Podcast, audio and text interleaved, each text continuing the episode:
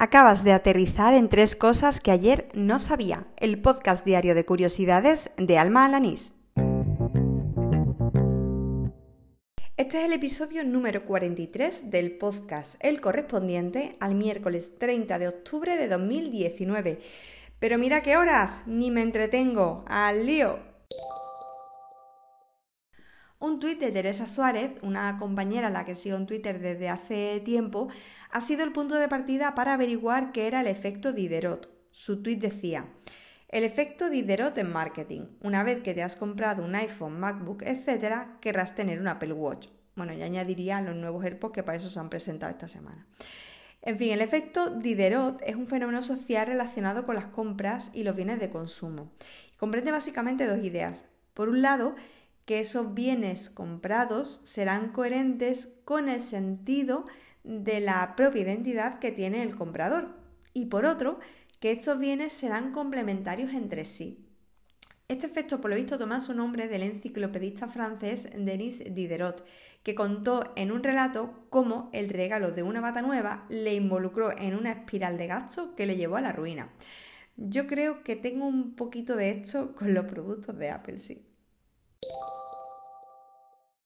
Hoy en la OFI hablábamos sobre sueños y mi compi Andrés me comentaba que cuando soñamos con gente que no conocemos es porque nuestro cerebro genera imágenes de caras a partir de las personas que conocemos.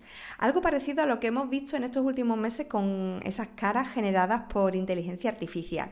Bueno, he investigado por si encontraba algo al respecto, ya que me recordaba mucho a un reportaje que leí sobre mm, cómo cuando soñamos nuestra mente lo que hace es entrenarnos eh, para situaciones probables que nos puedan pasar en el día a día. Incluso en el caso de pesadilla, pues nos hace enfrentarnos a esos miedos ancestrales.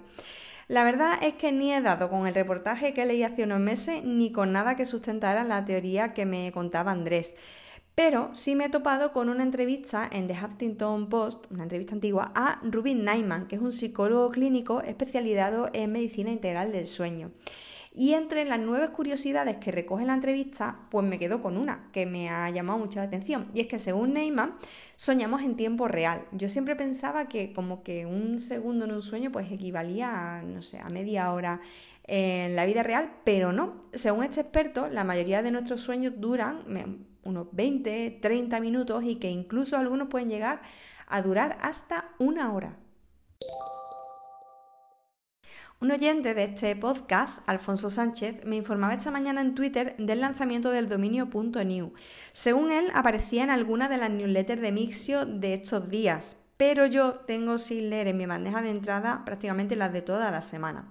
Bueno, pues volviendo al dominio, eh, .new se trata de una herramienta desarrollada por Google muy similar a los atajos de Apple, con la que se pueden crear acciones online muy concretas y de manera directa. Por ejemplo, si tecleas docs.new, te abrirá un nuevo documento de Google Docs o si pones slides.new generará una nueva presentación.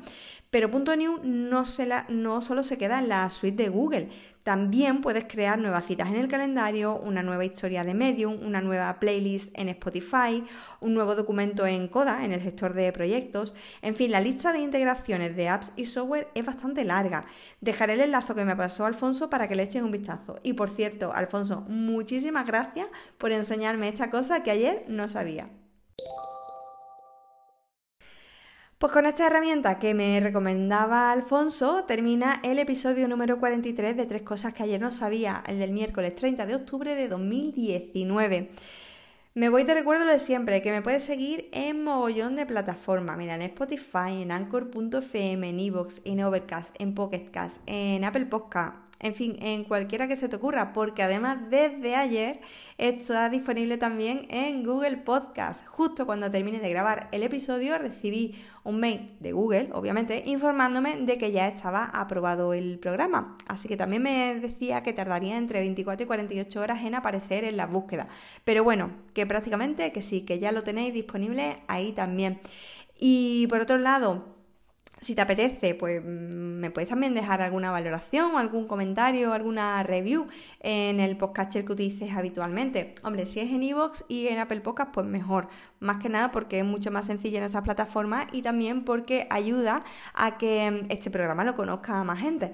Por otro lado, ahí me encuentras en Twitter. Hoy además he recibido un aluvión de apoyo impresionante porque compartí algunas cifras del podcast, que ya tengo una audiencia media de 80 oyentes y la verdad es que he recibido muchísimos mensajes de, ánimo, de apoyo y de, de gente que, no conozco personalmente, pero que, escucha este, este podcast y vaya que me ha dado un subido, me ha dado mucha alegría. Así que mm, nada, te invito a que si tienes esa red social, pues me buscas por arroba almajefi y me dejas pues, cualquier comentario acerca de, este podcast o como ha hecho Alfonso, pues me puedes dar también algún dato que, que no sepa para incluirlo en el daily. Nada más, te espero mañana, que será un jueves más que nunca. ¡Hala! ¡Con Dios!